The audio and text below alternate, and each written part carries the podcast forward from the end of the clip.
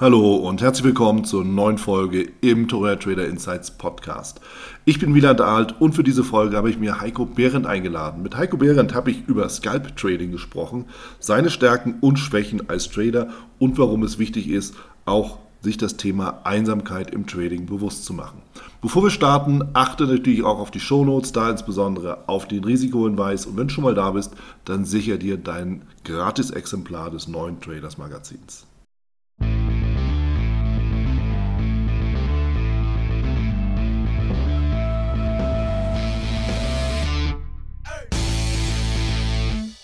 Scalp Trading. Ich bin mit Heiko Behrendt zusammen. Heiko, du bist ja als Scalp Trader bekannt geworden. Mittlerweile, soweit ich weiß, wir haben uns mal vor Jahren darüber unterhalten, bist du auch schon mal mit einem etwas mittelfristigeren Fokus jetzt auch unterwegs. Und du bist ja auch, du bist ja noch länger am Markt als ich tatsächlich unterwegs. Und deshalb bin ich natürlich ganz besonders gespannt, wie du den Job als Trader definierst, wie du zum Trading gekommen bist. Und freue mich sehr, dass wir endlich zusammenkommen, du die Zeit finden konntest für ein Gespräch. Willkommen, Heiko.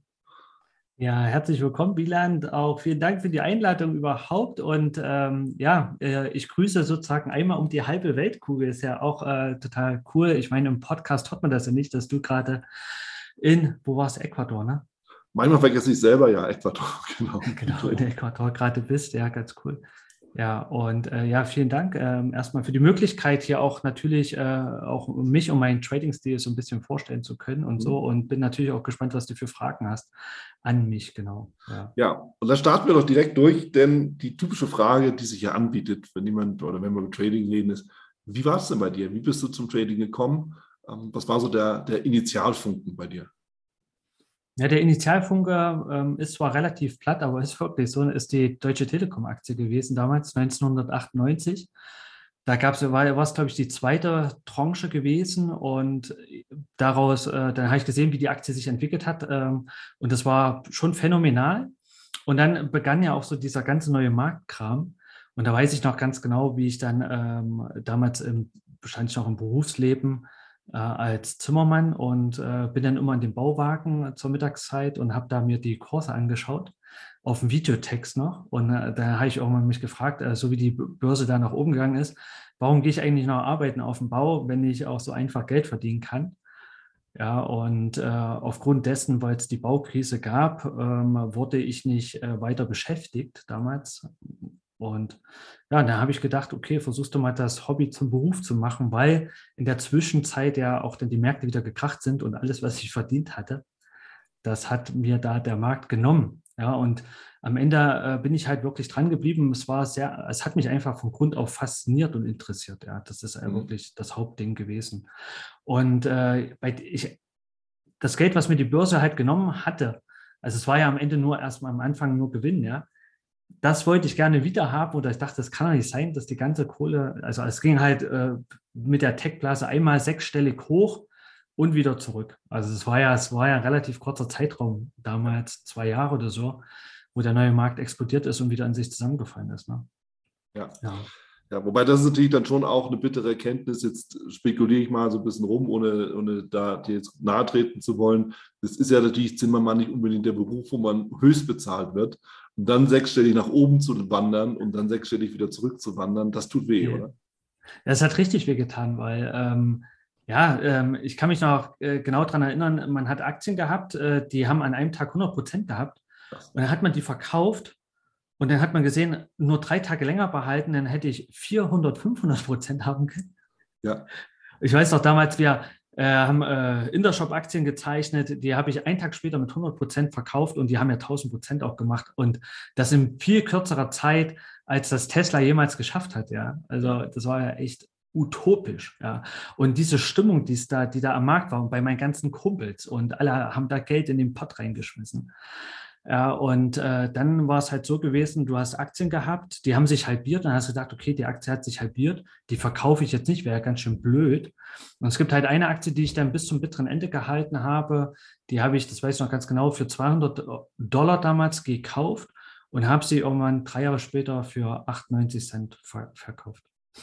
Immerhin, hast du was zurückbekommen. Immerhin ja, nach, nach, nach Gebühren, äh, nach Gebühren ist das mein Track gewesen, wo ich mehr verloren habe, als ich eingezahlt habe. ja, total krass. Aber das, ja, und dann habe ich auch die ganzen Verluste halt abgeschrieben und ja, habe dann in die bittere Pille gebissen da. Ja. Ähm, ich konnte einiges noch retten, aber es war halt wirklich, und dann, und da hat es dann überhaupt angefangen, mit diesem Thema sich mit dem Risiko zu befassen. Und das hat sich mhm. jetzt über die letzten 20 Jahre natürlich massiv verändert, ja. Ja. Aber so war der Start, ja. Äh, völlig uh, unbedarft und voll in den Sog reingezogen. Und ähm, deswegen kann ich auch alle verstehen, die mit diesem ganzen Bitcoin-Hype da an den Markt gekommen sind. Ja, das ist mhm. sozusagen ja, deren neue Hightech-Blase. Und auch da wird es bittere Enttäuschung geben. Ja, ja klar. Man gab es ja auch schon. Ne? Ich erinnere mich gerade, ich denke gerade an diesen äh, Token für, was ist das hier? Squid Game oder Squid Token. Ja? Ach ja, genau. Heute auf morgen direkt ja. der, der Super-Scam, ja. den haben sie sofort. Äh, der ist irgendwie hunderte Prozent hochgegangen und auf einmal Stecker gezogen, weg. Danke, tschüss. Ja, genau. Und es gibt, es gibt diese, diese Token. Jetzt hab, was habe ich jetzt gerade gesehen? Bitte keine Empfehlung. SpongeBob SquarePants Token. Habe ich irgendwo gesehen. Ähm, der hat an einem Tag, glaube ich, 2600 Prozent gemacht. cool also, wäre natürlich, wenn sich der, wenn der Token sich dann entwickelt nach der Serie SpongeBob, wie äh, da, was der für anstellt, ne? Das wäre natürlich ganz cool. Da ja. könnte man da die Marktlese. Ja, aber klar, äh, sowas gab es ja auch schon auch davor. Also jetzt, das, was jetzt mit Bitcoin gemacht wird, gab es ja mit den Pink Cheats, ja. Mhm. Ähm, am Ende Wolf of Wall Street hat ja auch nichts anderes gemacht und so halt die Leute über Nuckel gezogen. Ja. Also äh, da, da gibt es halt immer jeder Dekade oder so äh, gibt es da irgendwas. Ja, ähm, oder nach dem neuen Markt gab es ja auch dann nochmal, das ist auch völlig an mir vorbeigegangen, dieser ganze Solartech. Boom ist, äh, mhm. habe ich auch alles nicht mehr mitgemacht, da war ich dann schon gesettelt. Ja, ja, ja. ja wobei, also ich will doch nochmal die Lanze für die Kryptos brechen, denn ich vergleiche das mal so auch beim neuen Markt, da gab es ja so eine Aktien wie, wie Intershop, die dann irgendwie verschwunden sind. Es gab auch Aktien wie Amazon, die ja. nun erwiesenermaßen gut performt haben seitdem. Und ja. dementsprechend wird sich das auch so bei den Kryptos dann zeigen. Es wird einfach Token und Coins geben, die tatsächlich eine, eine Rolle spielen und ja. die anderen halt. Aber die Frage ist halt, welche. Ja, das ist halt immer Sehe ich genauso. Ja. Und das Krasse ist bei Amazon auch, das ist auch so eine Story, wo ich auch äh, damals mich mit der Aktie befasst habe und dann war die kurz vor der Pleite schon gewesen.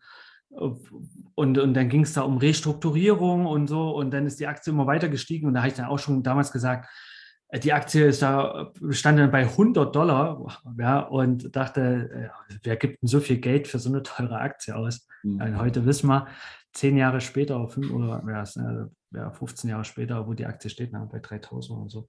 Ja, ja so ja. ist es auch. So, aber das ist halt Börse und das ist immer auch so der genau. Punkt.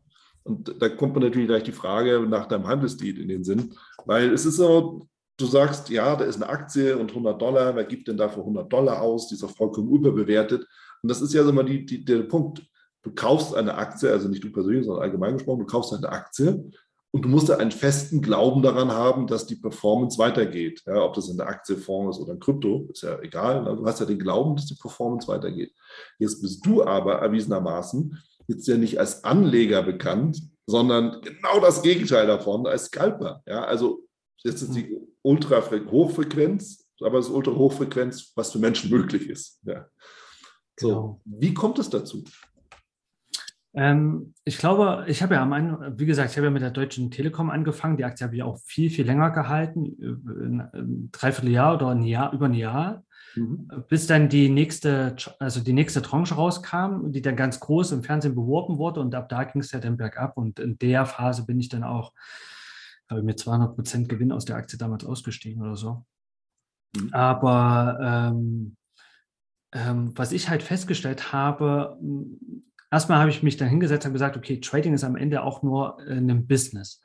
Und äh, dann ging es äh, in, in, jedem Businessplan geht es ja darum, was sind denn die Stärken und Schwächen des Unternehmens, was ich da betreiben möchte. Also und wo sind die Risiken in diesem Unternehmen?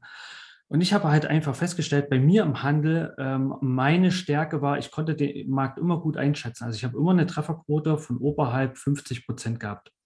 70, also 50 bis 70 Prozent. Ich habe auch Tage, da habe ich nicht einen einzigen Verlusttrade.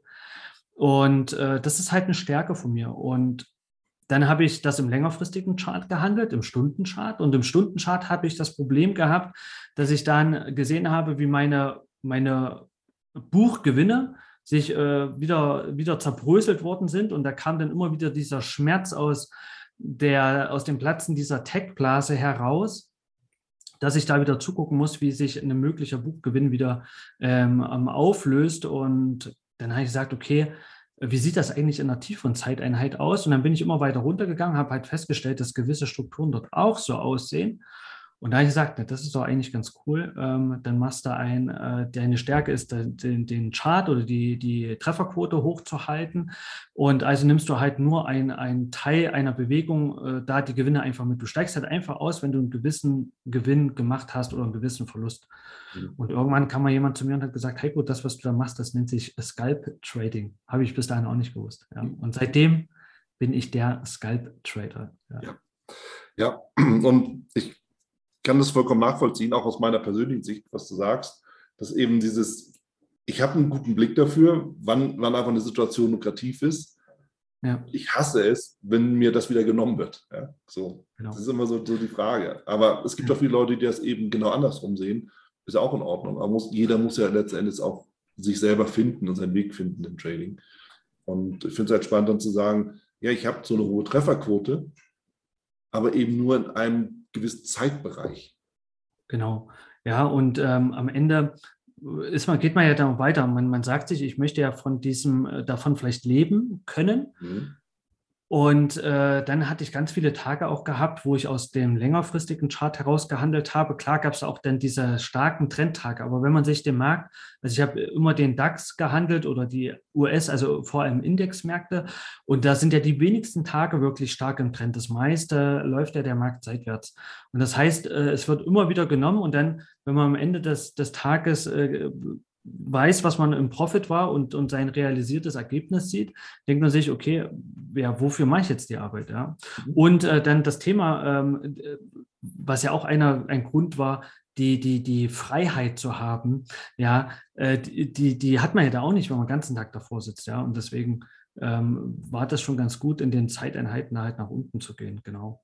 Und ähm, vielleicht noch ganz kurz zu dem Thema, ich sage jedem, mit jedem, mit dem ich mich unterhalte, der halt auch sagt, er möchte gerne kurzfristiger Trader werden und möchte vielleicht auch von mir, ähm, dass ich den coache und, und so weiter, mhm. sage ich auch immer, oder versuche ich immer herauszufinden, ist das wirklich nur sein Wunsch, dass er das gerne handeln möchte oder hat er wirklich die Stärke? Das kann man relativ schnell ähm, rausfinden, indem man einfach sagt, man holt einen random Chart her und ich sage denen, jetzt bewerte mal einfach gewisse Situationen in XY. Und wenn man einfach merkt, ähm, dass der da nicht klarkommt, dann sage ich, okay, das, du, du willst das zwar gerne machen, aber du hast die, inneren, die innere Stärke nicht. Und deswegen macht es auch nur Sinn, mit solchen Leuten zusammenzuarbeiten. Und es ist auch okay äh, für Leute, die einen anderen Fokus haben, äh, die halt lange Strecken mitnehmen können. Ne? Also ja. wenn, wenn das die Stärke eines anderen Trader halt ist und dafür auf Trefferquote zu verzichten, dann muss er sich halt in diesem Bereich weiterentwickeln. Das ist einfach das A und O. Du musst deine eigenen Stärken und Schwächen oder deine eigenen Unzulänglichkeiten einfach kennen.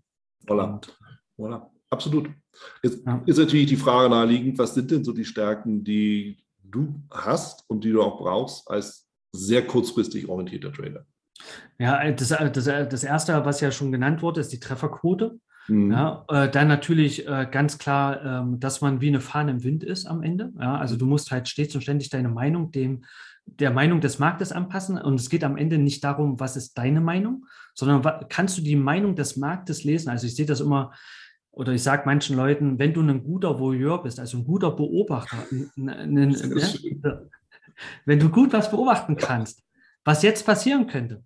Oder als Beispiel, du fährst auf der Autobahn und auf der rechten Seite siehst du, okay, ähm, mit sehr hoher Wahrscheinlichkeit fährt das Auto gleich raus, egal ob das blinkt oder nicht, um diesen LKW zu überholen. Du kannst mhm. die Situation einschätzen. Mhm. Wenn du sowas halt gut kannst, ähm, vorausschauend ähm, äh, zu fahren und sagst, okay, ich fahre schon mal auf die dritte Spur, wo ich genau weiß, der Idiot, sorry, aber der, der guckt sowieso nicht in den Spiegel, der zieht halt einfach raus. So. Ja, ja. ja also irgendwelche Situationen gut einschätzen kannst, dann ist, kann das, ist, ist, kann diese Stärke sich halt auch im Trading bemerkbar machen. Mhm. Dann natürlich ähm, sich an den ständigen unterschiedlichen Verhältnissen anzupassen. Also USA-Eröffnung zum Beispiel ist sehr volatil.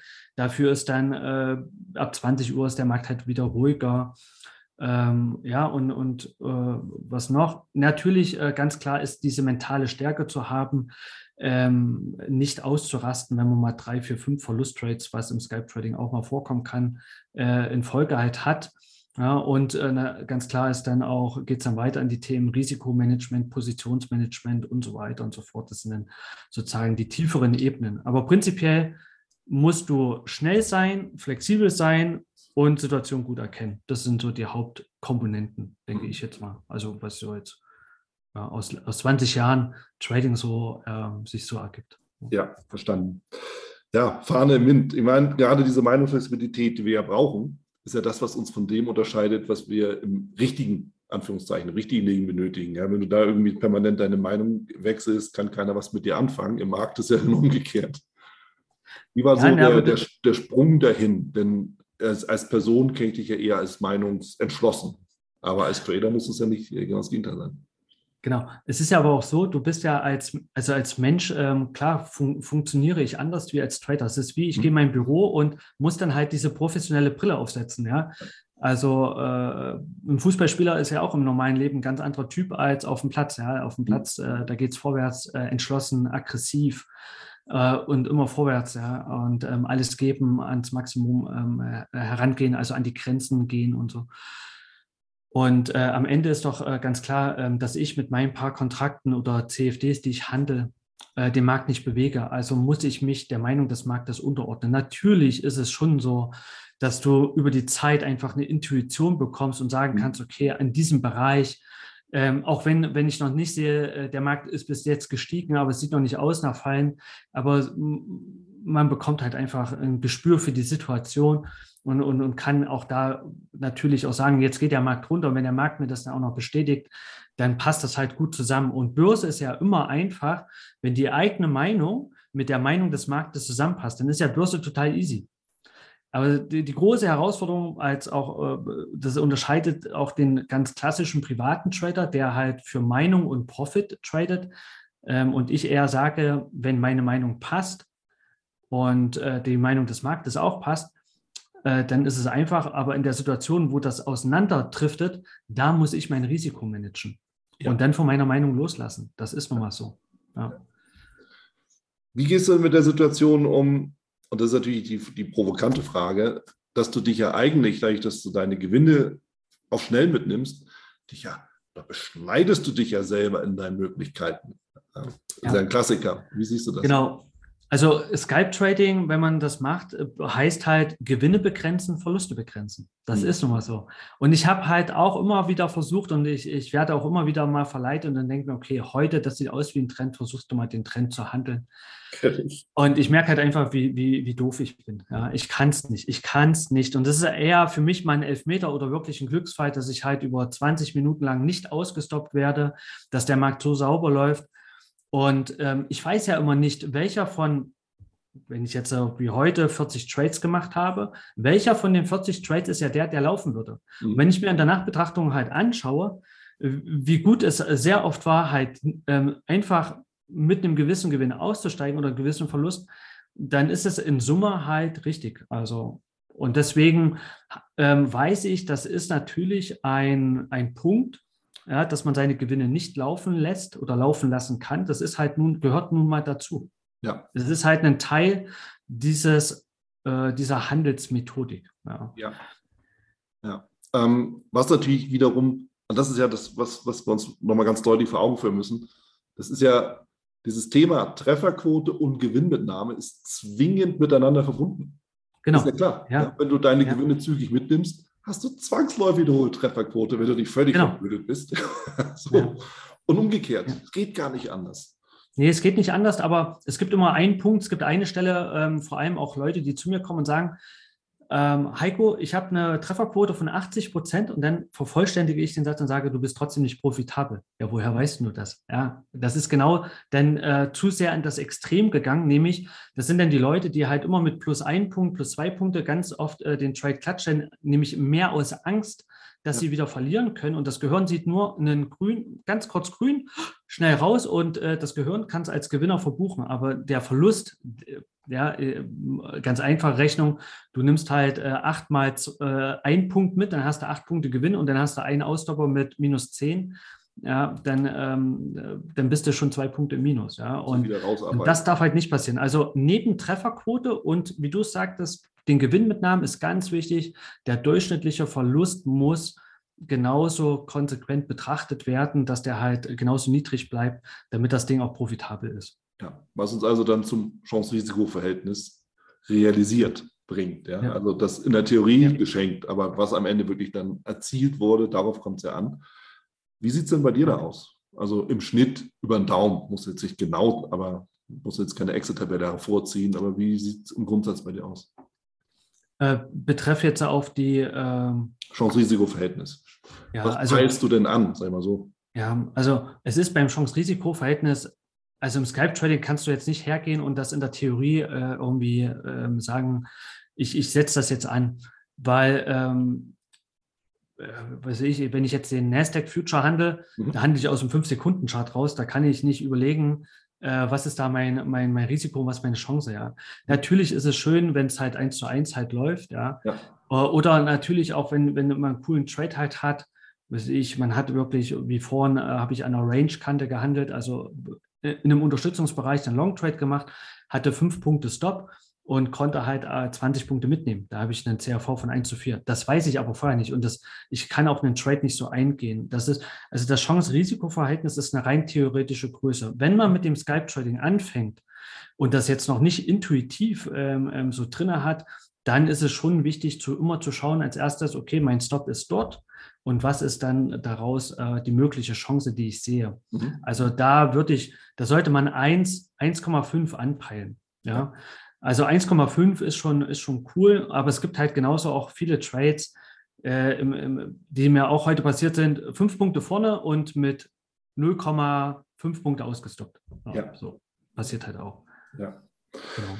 Ich meine, ich, ich spreche es natürlich deshalb an, weil auch da viel Verunsicherung draußen ist. Und auch sich, ich, ich, ich, ich sehe mich da genauso wie dich. Also ich nehme auch lieber mal schnell die Gewinne mit meine Philosophie ist, die Strategie muss halt dem Markt folgen und nicht umgekehrt. Ja, das ist einfach so der genau. Punkt. Genau, also der, das, das, sagst du das, ja. Denn es gibt ja Trader, die in der Theorie sagen, ja, das Chance-Risiko-Verhältnis ähm, soll 1 zu 2 sein, aber ähm, was ist, wenn der Markt äh, mir in der Situation gar nicht das Ziel gibt? Ja, da habe ich ja ein Problem.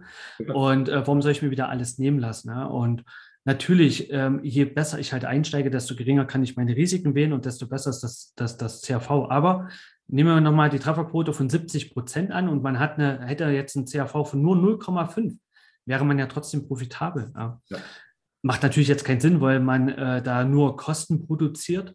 Auch, ja, Kosten ist ein wichtiger Bestandteil. Ich werde mit ihm mal aus. Mhm. Also, wenn ich jetzt so Kosten habe im Sinne entweder von Spread beim CFD ja. oder halt im Future von ganz normal Kommission, dann machen äh, zwischen 8 bis 30 Prozent des Bruttogewinns sind nur Kosten.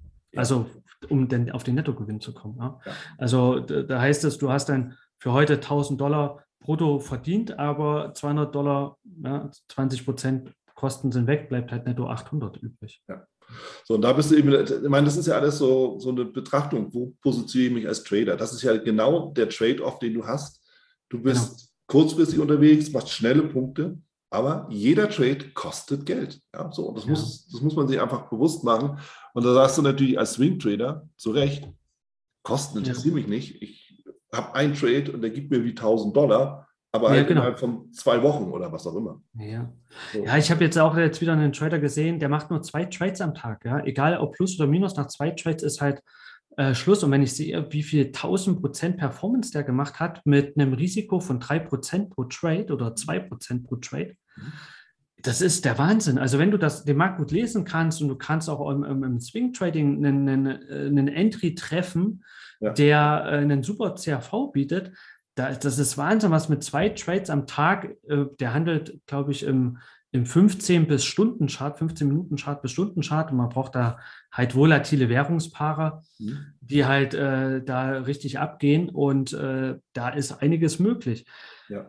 Aber das muss man halt können. Ähm, prinzipiell sollte sich der vielleicht äh, das für jemand, für die Zuschauer da oder Zuhörer vielmehr da draußen, ähm, sollte man sich äh, für sich selber mal die Frage stellen, ähm, schmerzt es mich mehr, wenn ich einen Buchgewinn äh, zu einem also wieder genommen wird, oder schmerzt es mich mehr, eine Bewegung zu verpassen?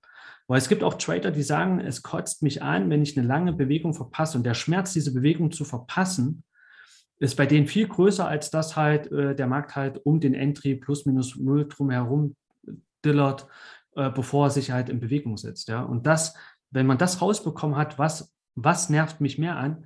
Weiß man auch äh, vielleicht, in welche Kategorie von Trader man ähm, eher gehen sollte, eher kurzfristig oder doch eher Swing. Ja. ja, also das bedeutet, Verpassen einer Chance ist eher Swing. Ja, ja, gut, äh, beim Swing ist natürlich, wenn du weniger tradest ja, und äh, du verpasst diese eine Chance, dann äh, hast du auch ja, ein Problem. Bist du für die Woche Aber raus, ja? Hast du nichts zu tun. Genau, ja. genau, hast du nichts zu tun, hast halt schnell Feierabend ja, und kommst morgen wieder.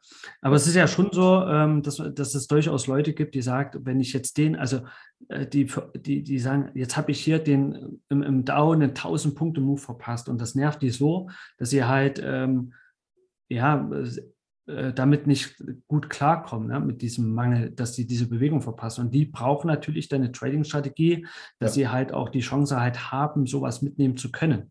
Ja. ja. Und, äh, und, und dann kommt man natürlich auf Trefferquoten von unter 50 Prozent ganz locker, wenn man so einen langen Move erwischen will. Mhm. Äh, liegt einfach in der Natur der Sache. Aber das ist dann wichtig, dann muss man in so, in so, einer Bewegung richtig abcashen. Also da muss sich der ganze Schmerz, den man vorher durch vielleicht kleinere Ausdauer auch hatte, der muss dann dort äh, bezahlt äh, werden damit. Ja, ja. also ich, ich, könnte kaum mehr zustimmen. Weil tatsächlich, ich, ich, je, je, länger wir jetzt darüber sprechen, und ich kenne dich auch schon lange, ähm, ja. sehe seh ich ja, dass wir da wirklich gleich denken und ich freue mich immer, und es wird wahrscheinlich auch vielen anderen so gehen, mal so zu hören, hey, ich bin ja, ich bin ja nicht völlig verrückt sondern gibt es da noch andere, die so denken, die ja auch so handeln, die auch so daran gehen. Also scheint da irgendwas doch richtig bei mir zu laufen. Ja. So, das, ja, ist halt, halt der Punkt. Genau. Also da muss man, wie gesagt, da muss man den Spagat finden. Und äh, ich habe mich halt irgendwann entschieden, einfach aufgrund meiner Auswertung, dass ich genau nicht, also dass es mir egal ist. Mir ist es egal, wenn der, wenn der DAX oder jeder andere Markt, den ich gerade handle, ganz weit wegläuft. Also ja, ähm, da, da habe ich kein, ähm, das ärgert mich nicht. Ja, es ärgert mich halt eher dann schon ein bisschen, wenn ich einen Setup hatte und einen Einstieg hatte, habe den nicht genommen. Also habe dann auch diese Chance verpasst und weiß, okay, nach meinem Regelwerk wäre das vielleicht ein cooler Trade gewesen. Aber wenn ich jetzt, während wir reden und zum Beispiel jetzt würde der Markt hier irgendwie tausende Punkte abstürzen, wäre mir vollkommen egal, würde mich null anfixen, null anmachen, mhm. dass ich diese Chance verpasst habe. Weil morgen ist ja nur der Tag und für mich muss ich die Märkte halt in einem Zeit, innerhalb einer Stunde, zwei Stunden, in denen ich handle, gut bewegen, sodass ich die Chance habe, da Geld zu verdienen. Das mhm. ist das Einzige. Mhm. Welche Märkte handelst du denn? Weil das ist ja auch die Herausforderung, in kurzfristigen Bewegungen überhaupt den Überblick zu behalten, ohne sich völlig ja. zu zerzetteln. Ja, also jetzt ist es schon so, dass ich also ich analysiere den DAX, den handle ich zurzeit nicht, aber das war so, was ich jeden Tag gehandelt habe früher. Und ähm, da ich jetzt am Morgen aufgrund anderer Tätigkeiten, wo ich für Broker Analysen mache und Livestreams mache und so, komme ich dann auch nicht mehr dazu, den zu handeln. Mhm. Und jetzt ist halt so, das Einzige, wo noch Zeit bleibt, ist, ähm, oder was ich derzeit sehr aktiv handle, ist der Nasdaq. Ähm, zur Handelseröffnung von 15.30 Uhr bis 17 Uhr. Mhm. Das ist meine, meine, das ist so die, die Zeit, die ich mir jetzt noch nehmen kann, weil halt äh, sonst äh, sehr viel Bürokram ist. Also weil ich ja jetzt nicht mehr wirklich der hauptberufliche Trader bin wie früher. Ja. Ähm, davor war es, also wenn man mal, wenn man meine Historie sieht, also am Anfang war es nur der DAX, dann hat der DAX äh, sich nicht mehr so verhalten, wie ich das brauchte. Also ich habe dann mehrere Monate, egal was ich gemacht habe, immer nur Verluste gemacht. Dann habe ich einen anderen Markt mit damals ausgesucht und das war der Euro-US-Dollar. Und dachte ich, wow, der läuft genau nach meinem Setup. Ist ja Wahnsinn. Mhm. Und da konnte ich richtig gut handeln. Also da, da ging es bei mir von der Positionsgröße hoch bis auf 5 Millionen sind umgerechnet 50 Lots sind das. Und da konnte ich richtig gut was cashen. Dann ist aber die Volatilität von dem Teil ab dem Jahr 2008 so eingebrochen und da war ja genau das Platzen der Immobilienblase. Und da bin ich wieder zurück in den DAX gegangen. So, und dann noch in den Dow halt. Am Nachmittag habe ich sehr oft den Dow, den Dow Jones, den handle ich seit dem Jahr 2003. Also am Nachmittag habe ich immer die Amis gehandelt, also nie mhm. den DAX. Ja, und dann war der Dow, äh, hat mir dann irgendwann auch nicht mehr gefallen und dann habe ich halt gesehen, okay, der Nasdaq, der ist für richtig Verrückte. Ey, Moment mal, das, den handle ich auch ausschließlich. Aber die Vola ist ja schon brutal, ne? Also eine 5-Minuten-Kerze mit, mit, mit 100 Punkten, ja, und, und das hat mich wieder gefordert. Also da habe ich dann wieder gemerkt, dass mein Gehirn wieder sehr schnell äh, reagieren lernen muss und so, ja, und, und, und, und na klar, wenn sich ein Markt halt äh, stark bewegt, hat man halt auch die Chance, dass man halt einen Profit, klar, man kann genauso schnell auch Verlust machen, aber wenn ja unsere oder auch deine Stärke ja auch ist, in einem Markt gut lesen zu können, dann ist das natürlich ein Markt, in dem wir äh, ganz gut Geld verdienen können. Ja. Das ist nämlich genau der Punkt. Weil deshalb handle ich auch den Nasdaq. Also unter uns bitte auch hier keine Empfehlung. Ja, muss jeder für sich selber auch rausfinden, was passt. Aber es ist genau das. Ja, du verlierst auch schnell, kriegst eben sofort auf die Finger, kriegst sofort das, äh, das Ergebnis. Aber durch die Volatilität kriegst du aber auch die Chance, dich da wieder rauszuarbeiten. Und das hast du im DAX jetzt nicht immer. Ja? Dann hast du eine schöne Bewegung und dann wird sofort irgendwie eingeschlafen. Das ist so mein Eindruck. Und im Nasdaq, da wird schon noch mal ein bisschen mehr hin und her gehandelt und da hast eben die Möglichkeit, auch Verluste wieder auszugleichen und dann doch noch deinen Profit zu machen. Also das ist so meine, meine Sicht. Und ja, also die, den Markt zu wechseln, die die, um, um einfach der Strategie gerecht zu werden, ist auch etwas, was für viele wirklich eine Flexibilität ist, die sie vielleicht gar nicht so haben. Ja, die kleben dann ja. ein und wundern sich, dass es nicht funktioniert. Und da muss man eben einfach sagen, ja, muss halt wechseln, ja, geht nicht anders. Genau. Also was, was man halt auch ganz klar sagen muss, wenn wir ja Situationen bewerten im kurzfristigen Trading, mhm. dann geht es ja da auch, da, dann ist auch so, äh, das ist ja auch ein weiterer wichtiger Punkt. Ne? Es, du kannst nicht mit einem Setup dort äh, agieren. Ja? ja?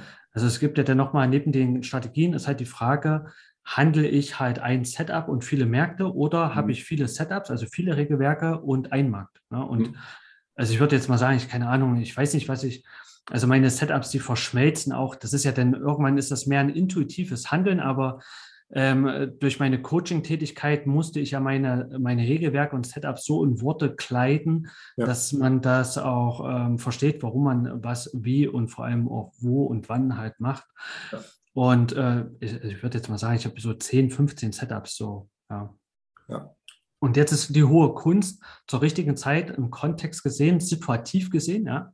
Das Richtige zu nutzen. Das ist, das ist eigentlich äh, die Aufgabe. Es geht nicht darum zu orakeln, wo der Markt jetzt hinläuft, sondern finde ich, äh, kann ich die Situation so bewerten und habe ich zu dieser Situation passend äh, den, das richtige Setup, das richtige Werkzeug. Ja, was, ich vergleiche das immer wie, du guckst in die Wand rein, hast einen Schrauben, äh, siehst die Schraube, die du aus der Wand drehen willst und dann gehst du erst danach in deinen Werkzeugkoffer, holst dir den richtigen Bit raus mhm. und drehst die Schraube halt raus. Das ist immer so mein äh, Beispiel. Ja. Und äh, dann gibt es halt die anderen Trader, die sagen sich, ich ich gucke so lange auf die Wand und auf die Schraube, verändere sie gedanklich, bis genau mein Setup, nämlich der passende Schlüssel, den ich hier in der Hand habe, halt halte. Oder man muss halt so lange durch alle Räume gehen und die Schrauben suchen, bis man die richtige Schraube findet zu seinem Schlüssel.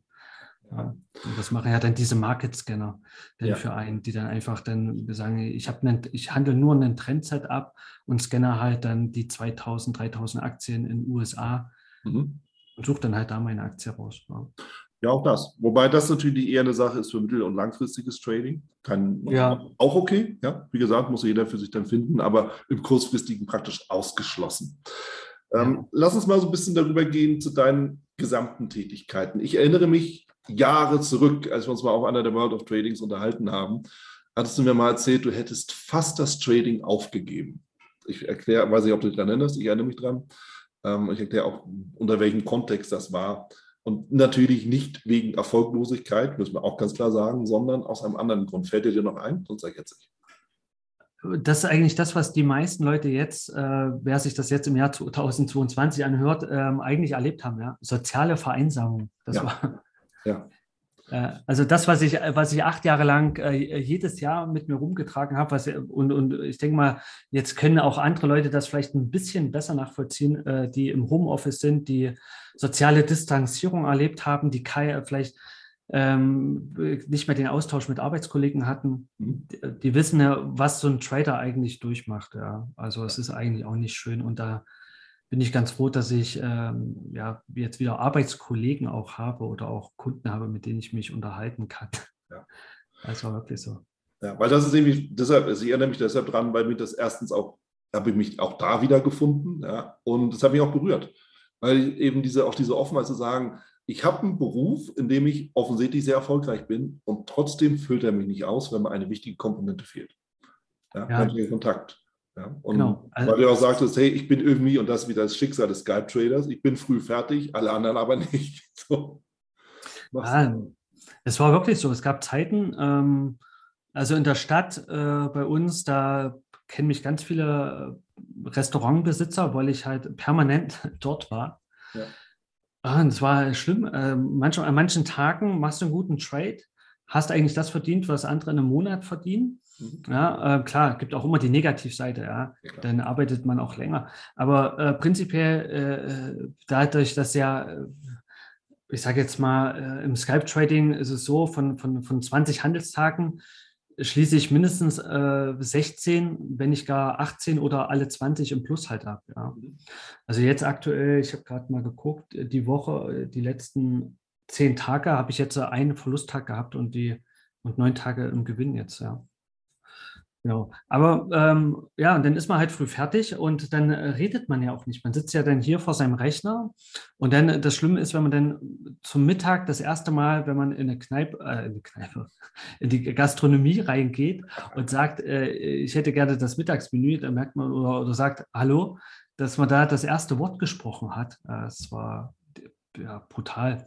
Und da habe ich dann gemerkt, ähm, ich, ich wäre bereit, das Trading aufzugeben und in den, oder, also Börse an sich wollte ich nicht aufgeben. Also ich hätte mir schon auch einen Job gesucht, wo ich halt trotzdem Arbeitskollegen habe oder irgendwie Gesellschaft habe. Das, äh, und wäre dem Thema Börse schon treu geblieben. Aber Trader sein alleine, ja, wollte ich nicht mehr sein.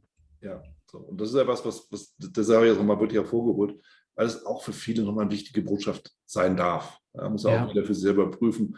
Es ist, ja, es ist ein Traumberuf, aber ja. er hat auch so seine anderen Seiten und die muss man eben auch managen, die muss man auch ausfüllen können. Und auch das wieder eine andere Frage, ey, warum macht denn alle mal Coaching und so? Ja, weil es kann und weil es geht, aber eben auch, um ja. in Kontakt zu kommen.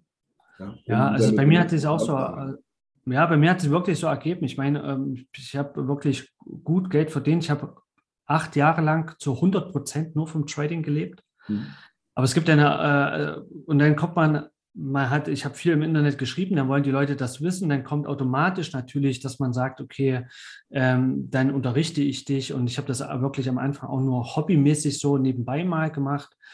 Ja, und äh, die Ausbildungsschiene, wenn man dann auch noch äh, plötzlich für eine, für, eine, für eine Seite schreibt, die hohe Zugriffsraten hat, dann äh, auf einmal wird das, werden die Anfragen halt immer mehr.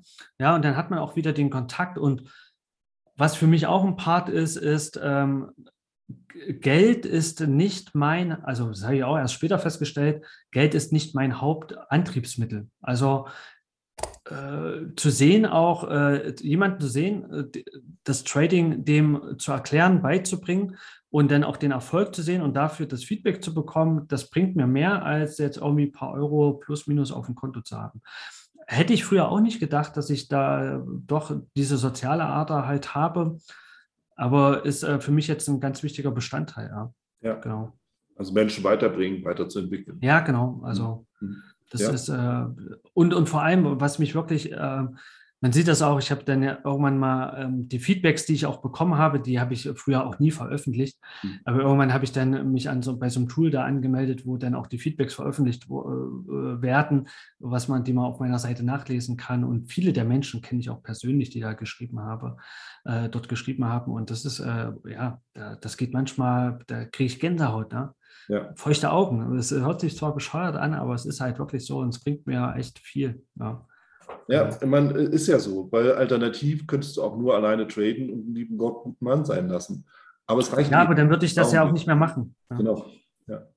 ja. So, also, deshalb ist es eben, eben auch wichtig fürs Verständnis, warum machen wir verschiedene Dinge? Warum engagieren wir uns? Warum machen ja. wir ehrenamtlich was? Es geht, genau, eben nicht nur um das Geld. Das Geld ist, klar, gehört dazu, weil irgendwie brauchst du es ja auch zum Leben. Und je genau. nachdem, wie du leben möchtest, brauchst du halt ein bisschen mehr oder ein bisschen weniger. Aber der Mensch ist ein soziales Wesen. Das wird eben sehr schnell vergessen, wenn es ums Trading geht, ja. wenn es eben darum geht. Und auch, auch der Podcast ist für mich ja auch so eine, so eine Möglichkeit, um eben immer wieder mal ins Gespräch zu kommen mit verschiedenen Kollegen und auch gerade jetzt in der Zeit, wo auch die Messen fehlen, auch mal wieder ja. sich auszutauschen, ne? beispielsweise. Ja, also es ist schon auch wichtig, ja. Also ich, ich telefoniere auch mittlerweile viel und habe auch den einen äh, ganz kleinen, sei jetzt mal so ein Börsianer Freundeskreis mit zwei, drei Leuten. Und äh, dann natürlich die ganzen äh, Kunden, äh, die ich nun mittlerweile habe, mit denen ich halt sehr aktiv bei Skype mich austauschen kann. Und da, das ist wie für mich so diese Teeküche, die man sonst aus dem Berufsleben halt kennt, ja. wo man halt den ganzen Tag so ein bisschen schreiben kann und auch weiß, okay, wenn ich jetzt mal nicht antworte, dann mache ich halt gerade was anderes. Ja. ja, und ja, ich habe auch, äh, es gibt natürlich auch wiederum Phasen, wo es mit dem Kunden und auch die Arbeit, die da drumherum, ähm, die ist ja da drumherum sich ergeben, der ganze Papierkram und mhm. äh, das ist auch alles, alles neue Herausforderungen gewesen. Da denkt man sich, oh, jetzt werde ich wieder Trader. Und jetzt ist es auch derzeit aktuell wiederum so, dass ich Privatcoachings wiederum nicht mache als mhm. Beispiel, sage, da habe ich mich ein bisschen zurückgenommen und möchte jetzt wieder mehr handeln. Und das mache ich jetzt zur Zeit und das erfüllt mich halt auch ganz, ähm, ja, ganz gut und ähm, es sieht auch ganz gut aus auf den Accounts und habe da jetzt einige Projekte auch gerade am Laufen und ja, das, das gefällt mir jetzt auch wieder. Ja. Und ja, wenn ich da wieder, wieder merke, das wird zu viel des Tradens, ja. dann ist vielleicht wieder mehr Kundenkontakt. Ja. Und das Schöne ist ja, dass man so ein bisschen switchen kann. Ne?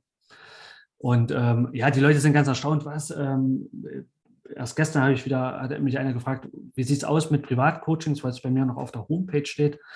Das, es steht eigentlich jetzt, also es gibt es nicht mehr als buchbaren Button, gibt es das gar nicht mehr. Mhm. Aber es steht halt noch unter meinem, unter meiner Vita steht es auch noch drunter.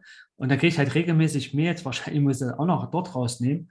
Und da habe ich auch gesagt, ich mache es gerade nicht. Ja, das sind die Leute erstaunt. Dass, ja, also wie gesagt, wenn, wenn ich das Geld bräuchte, würde ich es ja machen, aber am Ende brauche ich das nicht. Und ja, Freizeit ist halt auch ein wichtiger Aspekt. Ne? Ja.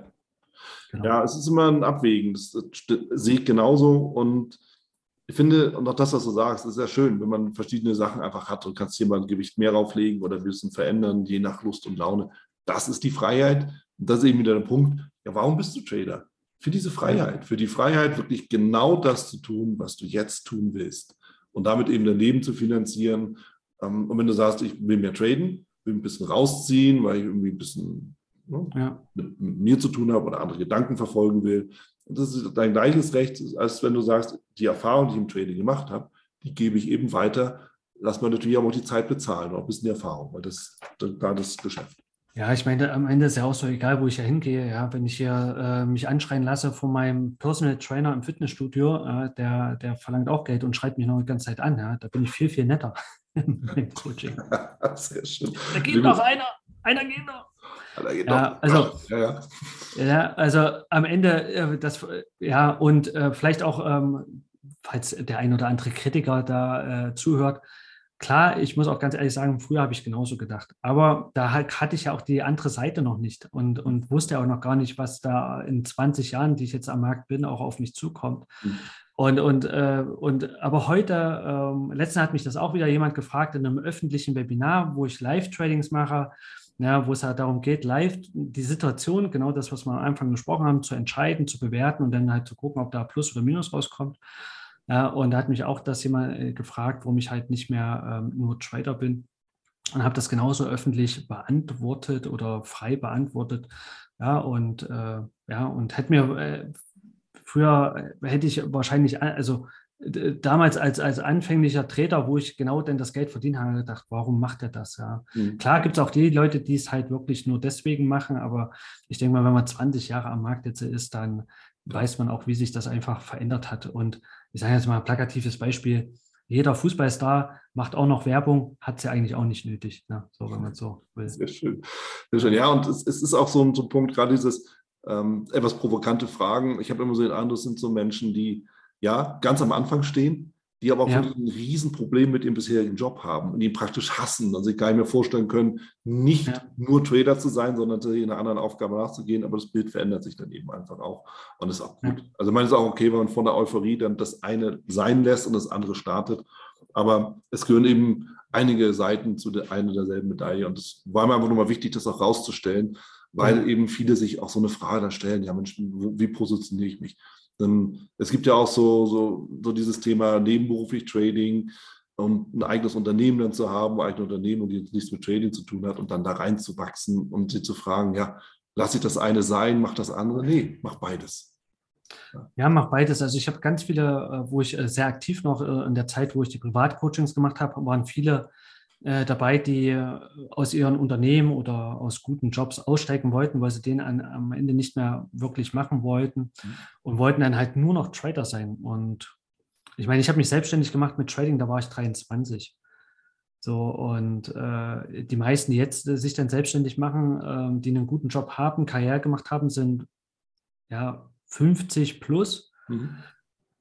Und die haben aber ganz andere Verpflichtungen. Ja. ja. Ähm, die haben vielleicht ein Haus noch abzubezahlen, Auto, Familie. Und da nur, nur vom Trading ähm, das zu stemmen, das kann eine hohe mentale Belastung sein, die du in dem Alter nicht mehr stemmen kannst.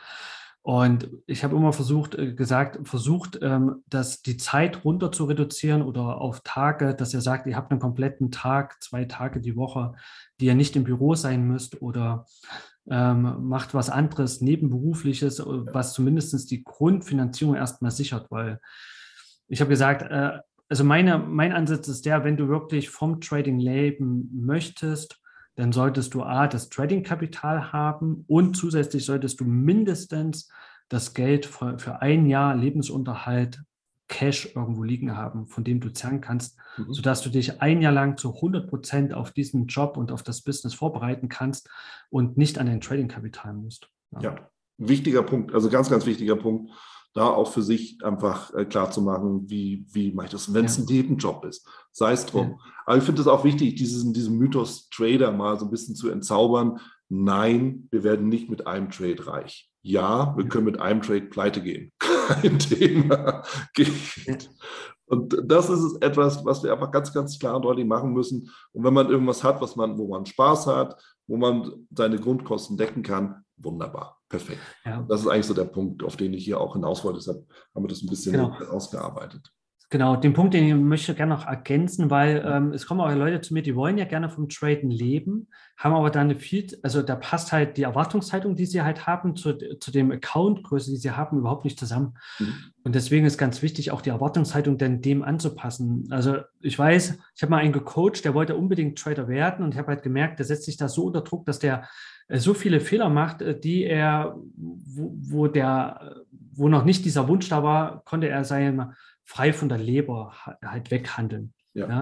Und er sagt, dann machst du doch erstmal anders, machst nebenberuflich und ähm, sag, wenn ich jetzt so viel verdient habe, dass zum Beispiel mit der Family den Urlaub bezahlen kann, also als, als Einkommen oder als zusätzliches, äh, äh zusätzlichen Gewinn äh, im Trading erwirtschaften kann oder die Weihnachtsgeschenke, mhm. ja, dann hat man einen ganz anderen Fokus. Man handelt mit ganz anderen Größen und freut sich vor allem, man freut sich darüber, dass man sagt hat, so, ich habe jetzt so 5000 Euro Gewinn gemacht, ich kann mir mit der Family einen schöneren Urlaub leisten als sonst.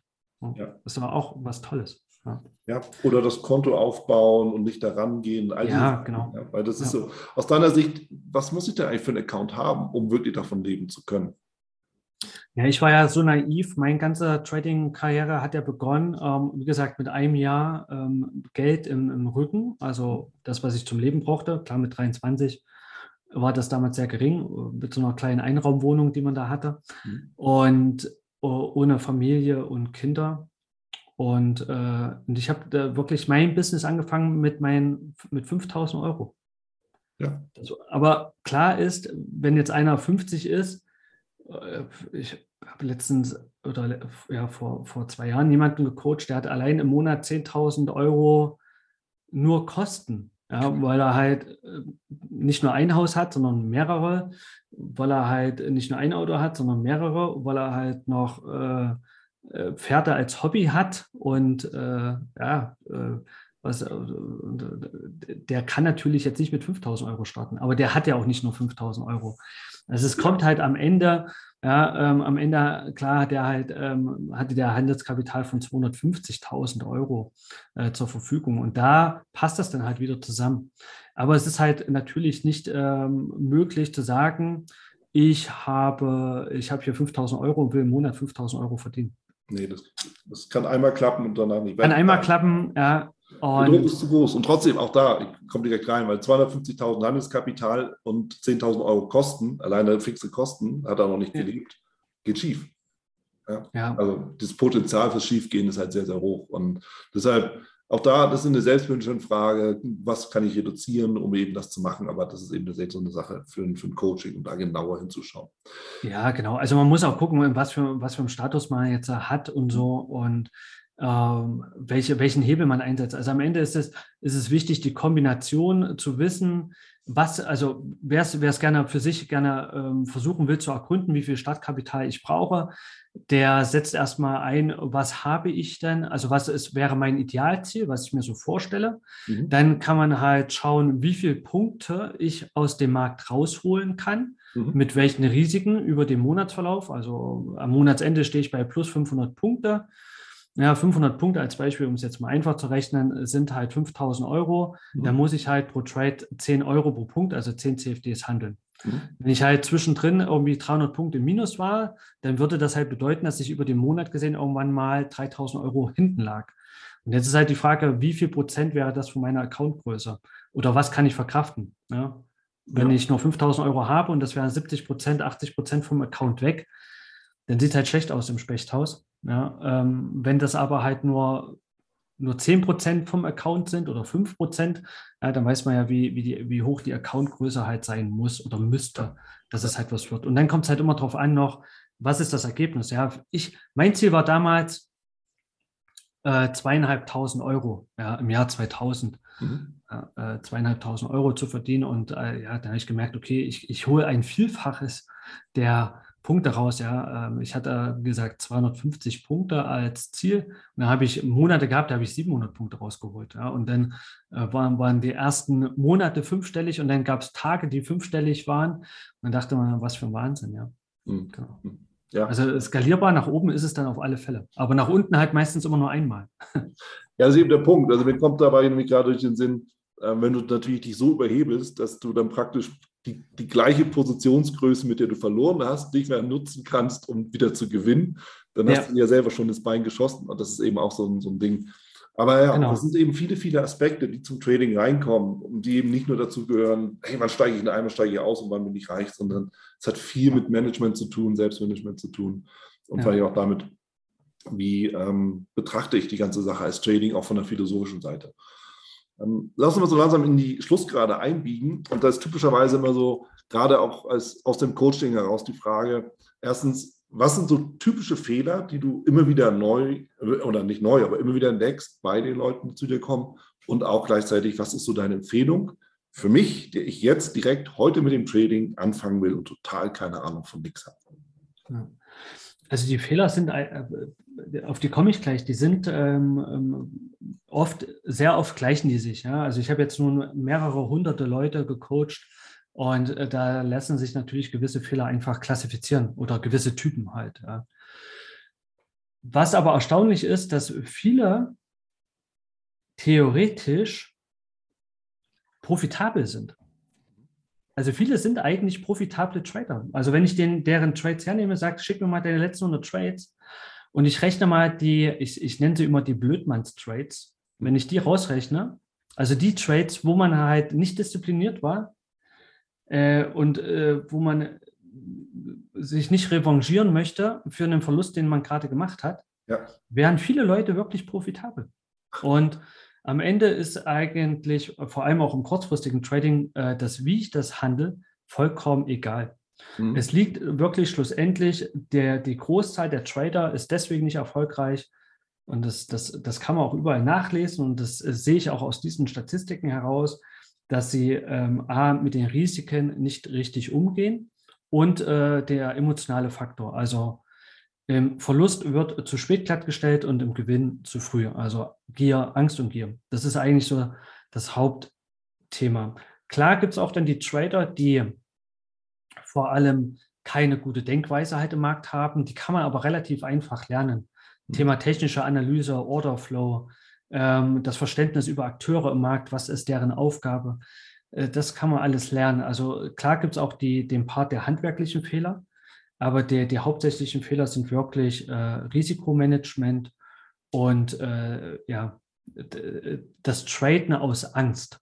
Mhm. Also ähm, ja, aus Angst einen gemachten, klar, ich als Skype-Trader habe ja auch immer diese Angst, dass mein Buchgewinn wieder weggeht, aber ich stelle halt dann einfach auch im, äh, in einem, bei einem, ab einem gewissen Gewinn halt einfach glatt und bin damit zufrieden. Ja. ja. und viele Trader sind dann nicht zufrieden, weil sie dann sehen, oh, der Markt läuft weiter, sehen aber gar nicht das Risiko, was ist, wenn er wieder zurückläuft. Ja, und und ähm, von daher, klar, ist mein Mangel, den habe ich ja am Ende durch dieses Gewinne begrenzt in eine Stärke umgewandelt. Aber die Leute, die dann halt ihre Gewinne nicht mitnehmen, ähm, an einem gewissen Punkt, wo es ähm, rein handelstechnisch ähm, vollkommen okay ist, da auszusteigen, die verlieren das Geld wieder und dann, ähm, ja, äh, was, was man halt dann merkt, dass dann diese, diese Revanche-Trades kommen, dann wird das Risiko hochgefahren. Das ist wirklich so die Hauptgruppe. Dann eine Gruppe, die sich in letzter Zeit vor allem ähm, äh, aufgetan hat, wo ich auch erstaunt war, was manche machen, und zwar das Hedging. Also im MetaTrader ist es relativ einfach. Ähm, da sagen sich die Leute, bevor ich eine Position schließe, hedge ich die. Ja. Was völliger Blödsinn ist, weil man hat doppelte Kosten und man hedgt ja am Ende nur den Verlust. Also die sind im Minus und wollen halt im Minus nicht aussteigen, also den Fehler sich eingestehen und machen dann eine gleich hohe Position dagegen auf und sind erstmal wie, als wären sie ja nicht investiert. Hm. Aber jetzt kommt ja das ganz große, der ganz große psychische Druck rein, weil im nächsten Schritt sollte ich ja die richtige Position zuerst auflösen. Exakt, ja. Ja. Das heißt, es wird ja noch schlimmer, als es vorher schon war. Und ja. Äh, ja, und dann sind die Leute die ganze Zeit, machen die eine Position auf, wieder zu, auf, wieder zu. Die Margin tut sich gegeneinander aushebeln. Das ist jetzt vielleicht eine, für den einen oder anderen ein bisschen zu viel Fachchinesisch, aber wer am Trading-Thema drin steckt, der weiß da, weiß schon auch, was ich damit meine. Mhm. Ja, und, äh, und am Ende fliegt irgendwann die Position dann um die Ohren und äh, absolute Katastrophe. Das ist, äh, das ist also das Hedging. Und dann, was auch jetzt immer häufiger kommt, was ich oder in letzter Zeit dann immer häufiger war, das Thema der Positionsdrehung. Hm, auch, ja. ja, ja. Äh, ganz krass und vor allem in so einer Trading Range. Also, was ist damit gemeint für die, die es vielleicht nicht wissen oder die vielleicht wissen, dass sie es machen? Ähm, der Markt äh, steigt, ähm, derjenige ist short, also setzt auf eine Kurse, der Markt steigt, denkt sich, okay, an dem Punkt ähm, oh, jetzt steigt der Markt weiter, drehen die Position auf steigende Kurse auf Long um, danach fällt der Markt wieder. Und es gibt im Nasdaq oder auch in anderen Indexmärkten halt, wo der Markt vielleicht über eine halbe Stunde einfach nur abwechselnd schwarz-weiße oder rot, rot Kerzen halt hat. Also immer nur hoch und tief äh, einer 5-Minuten-Kerze immer hin und her geht. Und da habe ich Leute, die haben in so einer Range, die, die 30 Punkte breit ist, verlieren da 100 120, 150, 160 Punkte, weil sie vier, fünf Mal den Trade gedreht haben und dann sich freuen, dass sie dann irgendwann mal den Ausbruch erwischt haben, wo sie zehn Punkte verdienen. Mhm. Und da merkt man, da ist dann wieder die äh, psychologische Seite, also diese mentale Seite komplett verkehrt ausgeprägt, weil derjenige ja. äh, nur handelt, um einmal Recht haben zu wollen. Das ist der einzige Grund. Und das hat mit Professionalität und äh, äh der nichts zu tun. Das heißt, also jetzt mal äh, Hobby-Trader, aber Hobby-Trader zu sein ist ja auch okay, weil Hobbys kosten Geld. Ja, und ja. von daher. Ja, Geld und Nerven dann doch lieber ins Pferd investieren. Genau, zum Beispiel. Also, das, man muss halt wirklich sehen, als, als, als professioneller Trader, es ist ja auch einfach der Unterschied. Ne? Bin ich ein Hobby-Fußballer, dann spiele ich mein Spiel und danach äh, trinkt man halt das Bier mit den Kumpels ja, oder egal welche Sportart man halt mhm. betreibt, ne? oder bin ich Hobby-Pokerspieler, ja, dann ist man ja auch mehr zum Quatschen da, ähm, verdient ein paar Euros oder verliert ein paar und unterhält sich und es geht halt um den Smalltalk und das Drumherum. Ja. ja, bin ich professioneller Pokerspieler oder Fußballspieler, dann bin ich diszipliniert, dann trainiere ich ja, ein Pokerspieler trainiert irgendwie sechs Stunden am Tag, spielt er seine 20 Tische über sechs Stunden und trainiert halt gewisse ähm, Spielzüge. Ja, und äh, ja, der Fußballspieler hat Koordinationstraining, Fitnesstraining, ähm, muss sich ge gewissen Ernährungssachen ähm, unterwerfen äh, und so weiter und so fort. Ja. ja, klar. Der Profi verhält sich eben auch so. Genau. Und, und da muss man, da muss man hinkommen. Ja. Und, und ja, und solange da nicht der Schalter umgelegt wird, dass man ein professionelles Verhalten hat, wird es halt nichts. Ja? Und du hast ja vorhin äh, sowas eingeworfen mit, äh, dass die ersten, dass die meisten ja handeln nur mit dem, also die wollen nur klicken und traden, ja. Mhm. Und wenn, wenn wir es ja aus der Profisicht betrachten, ist ja der Trade das letzte Glied in der Kette. Das ist die manuelle Ausführung eines Gedankenprozesses, ja. genau. eines ja. Gesamtprozesses. Genau, ja. Das so. Genau. Und das ist am Ende ja genau diese ganzen Schritte davor, das Bewerten der Situation, das Überlegen, wo ist das Risiko, ähm, welche Chance habe ich in dem Trade, ähm, wie verhalte ich mich in dem Trade, was mache ich, wenn der Trade nicht so läuft in der Situation. Und am Ende ist der Klick wirklich das letzte Glied der Kette, weil am Ende werden ja unsere Gedanken zu unseren Trades und dann sind wir ja wieder bei dem Anfangspunkt, das, was wir ja gut können, wir können halt eine Situation gut bewerten. Genau ja. das ist es. Ja, der Kreis schließt sich, merkst du es, Wieland? Ja, und das ist genau das Schlusswort, das, das äh, genau dazu passt. Und in dem Sinne, Heiko, vielen, vielen lieben Dank für deine Einsichten, für deine Offenheit. Auch, ich denke, viele Impulse eben auch dabei, um sich selber mal zu hinterfragen, wo stehe ich. Mir persönlich, und das ist ja auch natürlich äh, ein, ein Aspekt für mich, ich lerne ja auch immer dazu in jedem Gespräch und überprüfe mich und äh, ich stelle fest, wir sind fast identisch. Nicht ganz, ja, aber fast. Ja. Und das bestätigt mich wieder in meinem Tun. Und dementsprechend freue ich mich natürlich auch ganz besonders über unser Gespräch. Und ich hoffe, wir sehen uns bald zügig äh, live und in Farbe wieder echt ähm, mit, mit ähm, allem, was dazugehört. Und dementsprechend auch da freue ich mich drauf. Wäre natürlich auch schön. Entweder ähm, ich muss einmal halb um den Globus oder du, eins von beiden. Ja, klar. also, solange wir wieder Messen haben, dann äh, bin ich auch wieder, dann ja. komme ich auch nach Frankfurt oder wohin auch immer. Ja, genau, cool. Nee, war auf alle Fälle ein schönes Ge Gespräch. Ähm, vielen Dank auch für die Fragen und äh, dass man da auch so ein bisschen mal aus dem Nähkästchen plaudern kann oder dass auch mal die Leute hinter die Kulissen von so Menschen mal so ein bisschen blicken können. Also da hast du auch einiges aus mir rausgekitzelt, was ich so noch nicht erzählt habe, muss ich mal ganz ehrlich sein. Ja. Ah, okay. Das war es auch schon wieder hier im Torero Trader Insights Podcast. Ich freue mich, dass du dabei warst und ich wünsche dir natürlich viel Erfolg bei der Umsetzung der Impulse. Denn äh, wenn wir über Impulse sprechen, dann heißt es natürlich auch für dich, dass du überlegen musst, wie kann ich das in meine persönliche Praxis am besten auch umsetzen, adaptieren und dabei halt eben alles Gute, viel Erfolg. Wenn dir der Podcast gefällt, dann teile ihn auf jeden Fall mit deinen Freunden, Bekannten und all denen, von denen du weißt, dass sie sich für Börsenhandel und Trading interessieren. Hinterlass mir gerne auch eine Bewertung oder schick mir eine E-Mail, wenn du mit mir in Kontakt treten möchtest. Folge mir auf Facebook und vergiss nicht den Newsletter zu abonnieren der Torero Trader School, um eben immer auf dem aktuellen Stand der Dinge zu sein, was Veranstaltungen, Ausbildung, Schulung, Vorträge oder auch neue Artikel angeht. In dem Sinne freue ich mich aufs nächste Mal gemeinsam mit dir, wünsche dir viel Erfolg, alles Gute, bis zum nächsten Mal bei Torero Trader Insights, dein Wieland Alt.